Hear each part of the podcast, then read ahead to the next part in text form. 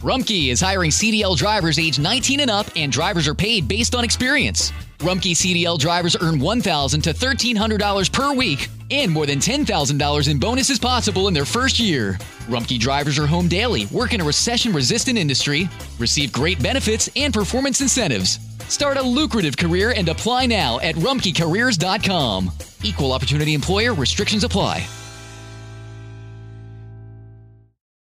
Zillow has rentals. I can definitely find a place here. One that's close to my family, but far enough they won't just like pop in. Hey, honey. Oh, and big enough for entertaining friends, but small enough they won't crash all weekend. Find your sweet spot. ZillowRentals.com. Coalición por el Evangelio presenta La queja y el lamento no son sinónimos. Escrito por Fabio Rossi. Clarice Aylward escuchó la predicación de un joven pastor en Inglaterra que la confrontó con el Evangelio alrededor de 1925. El mensaje llegó tan profundo a su corazón que llegó a sentir una profunda carga por la misión de Dios y en particular por la obra misionera en China. Clarice estaba convencida de que alguien tenía que ir a proclamar el Evangelio de Cristo en aquella nación, así que decidió ponerse en contacto con las personas influyentes que conocía para animarlos a considerar la posibilidad de ir a China como misioneros. Sin embargo, todos rechazaban su oferta. Sin muchas opciones más, Clarice abordó a su hermano Lawrence. Él, al igual que los demás, no sentía una carga particular por los perdidos.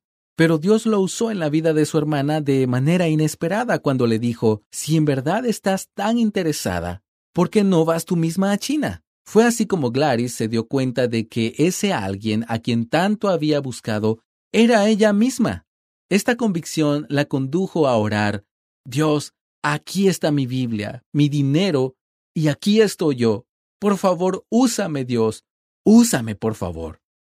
Clarice sirvió como misionera en China durante 18 años. Ella fue usada grandemente por el Señor, pero quizás su hazaña más conocida está relacionada con un ataque armado al que sobrevivió durante la Segunda Guerra Chino-Japonesa, que se dio de 1937 a 1945. En esa oportunidad rescató a más de 100 niños huérfanos, a quienes condujo por varios días entre las montañas de China hasta llegar a una aldea donde encontraron refugio. Clarice murió en Taiwán el 3 de enero de 1970, dejando un legado de fidelidad a Dios y servicio sacrificial a favor de los más vulnerables y necesitados.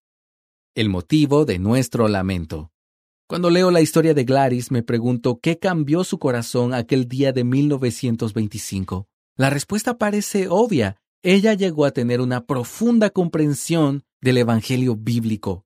Ese Evangelio no es individual y egoísta, como el que muchos predican y creen hoy, donde lo único que importa es nuestro propio bienestar en esta tierra y un camino seguro al cielo.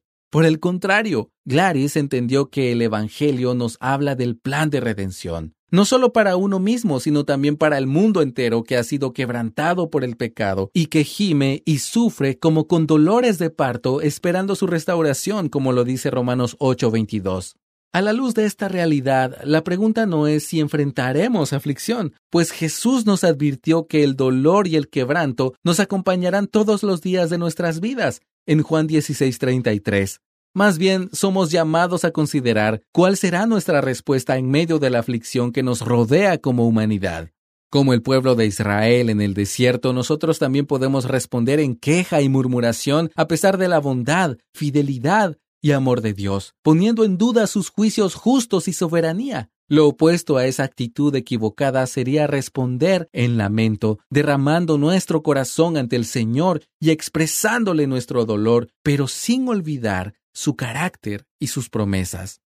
La queja y el lamento no son sinónimos. Lo primero nace de un corazón egoísta que ha dejado de confiar en Dios, mientras que lo segundo nace de un corazón humilde que se presenta delante del Señor con sus dudas y su dolor por el pecado, pero sin dejar de creer que Él es el soberano y está en control de todas las circunstancias. La expresión de nuestro lamento. En el libro de Esther encontramos un ejemplo de la expresión del lamento bíblico. La trama se desarrolla en Susa, capital del imperio persa, donde vivía una comunidad judía de exiliados que enfrentó la amenaza terrible de ser exterminados por una conspiración sanguinaria que promovió la promulgación de un decreto real injusto. La reina Bastia había sido destituida debido a una falta grave contra el rey Asuero, así que él se dio a la tarea de buscar una nueva reina mediante lo que parecía un concurso de belleza. Es aquí donde Esther entra en escena.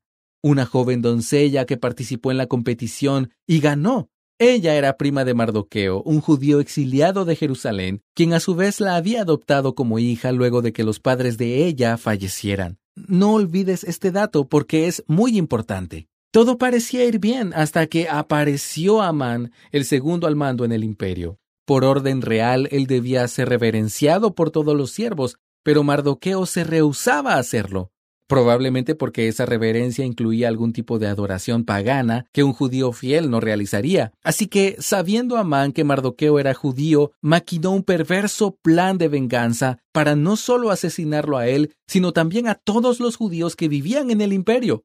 Esto produjo una tremenda conmoción y cuando Mardoqueo supo todo lo que se había hecho, rasgó sus vestidos, se vistió de silicio y ceniza y salió por la ciudad, lamentándose con grande y amargo clamor. Esto lo puedes leer en Esther 4.1. El lamento en tiempos del Antiguo Testamento usualmente iba acompañado de dos expresiones. Uno, las personas se vestían de silicio, una tela áspera hecha con pelo de cabra o camello. Y dos, se sentaban sobre ceniza o la ponían sobre sus cabezas como representación de ruina y desastre. Ambos actos servían como una expresión externa de una condición interna. No solo Mardoqueo expresó su lamento, sino que también todo el pueblo judío que se enteró del edicto del rey. Esther 4:3. La necesidad de nuestro lamento. Cuando levantamos la mirada y observamos el panorama mundial lleno de enfermedad, muerte, guerras, corrupción e injusticias, ¿cómo reaccionamos? Algunos de nosotros, así como el pueblo de Israel en el desierto, hemos explotado en quejas y murmuración contra nuestros pastores, líderes políticos o sistemas gubernamentales e incluso contra Dios mismo. Los corazones humanos son rápidos para la queja y la murmuración que solo hace que la situación se vea peor y sin solución alguna. Pero el Señor nos llama a lamentarnos, es decir, sentir dolor y demostrarlo delante de Él por lo que se está viviendo con la motivación y la expresión correcta. Cuando seguimos leyendo el relato bíblico encontramos que ni siquiera la misma reina Esther estaba a salvo. Ella enfrentaba un dilema. Si entraba a la presencia del rey para interceder por su pueblo sin haber sido llamada, corría peligro de muerte. Pero si permanecía en silencio, también enfrentaría la muerte por el edicto real. ¿Recuerdas el relato de Gladys Aylward? Ella, así como Esther, en lugar de buscar la manera de salvar su propia vida y tratar de seguir adelante, se unió al lamento del pueblo de manera humilde y sacrificial. Por un lado, Gladys entregó su vida a la misión en China, y por otro lado, Esther dijo, iré al rey, lo cual no es conforme a la ley, y si perezco, perezco. Esther 4:16. Esther no se quejó ni permaneció pasiva ante las circunstancias. Ella lamentó la situación delante de Dios y se ofreció a que el Señor obre a través de ella. Esa es la gran diferencia entre la queja humana y el lamento espiritual. El desenlace de la historia de Esther es fascinante. Ella entra a la presencia del rey y es recibida con gracia. Mardoqueo es honrado por Asuero y el plan del malvado Amán es puesto en evidencia, lo que lo conduce a la muerte. El rey promulgó un nuevo edicto que permitió a los judíos defenderse de cualquier atacante. Desde aquellos días se estableció una festividad judía que celebraba este rescate divino y misericordioso de su pueblo, llamada Purim, un mes que se convirtió de tristeza en alegría y de duelo en día festivo. Esto lo puedes leer en Esther 9:22. Nuestras familias, iglesias, comunidades y países pueden estar atravesando situaciones complejas que nos causan dolor e indignación. Pero, ¿cuál será tu respuesta? No ignores el dolor a tu alrededor. Examina tu corazón para no responder en egoísmo y queja. Al contrario, derramemos nuestro lamento delante de Dios, pero también actuemos con humildad, valentía y confianza, sabiendo que la respuesta de Dios no vendrá por la magnitud de nuestro llanto o lo impresionante de nuestra huelga, sino por la actitud de un corazón que se lamenta por el pecado, mientras descansa en los brazos del único que puede salvarnos. Y así, al igual que Gladys, también podemos orar, Dios, por favor, úsame en medio de estas circunstancias tan dolorosas. Muchas gracias por escucharnos. Si deseas más recursos como este, visita coaliciónporelevangelio.org. Rumkey is hiring CDL drivers age 19 and up, and drivers are paid based on experience. Rumkey CDL drivers earn $1,000 to $1,300 per week, and more than $10,000 in bonuses possible in their first year. Rumkey drivers are home daily, work in a recession resistant industry, receive great benefits and performance incentives. Start a lucrative career and apply now at rumkeycareers.com. Equal opportunity employer restrictions apply.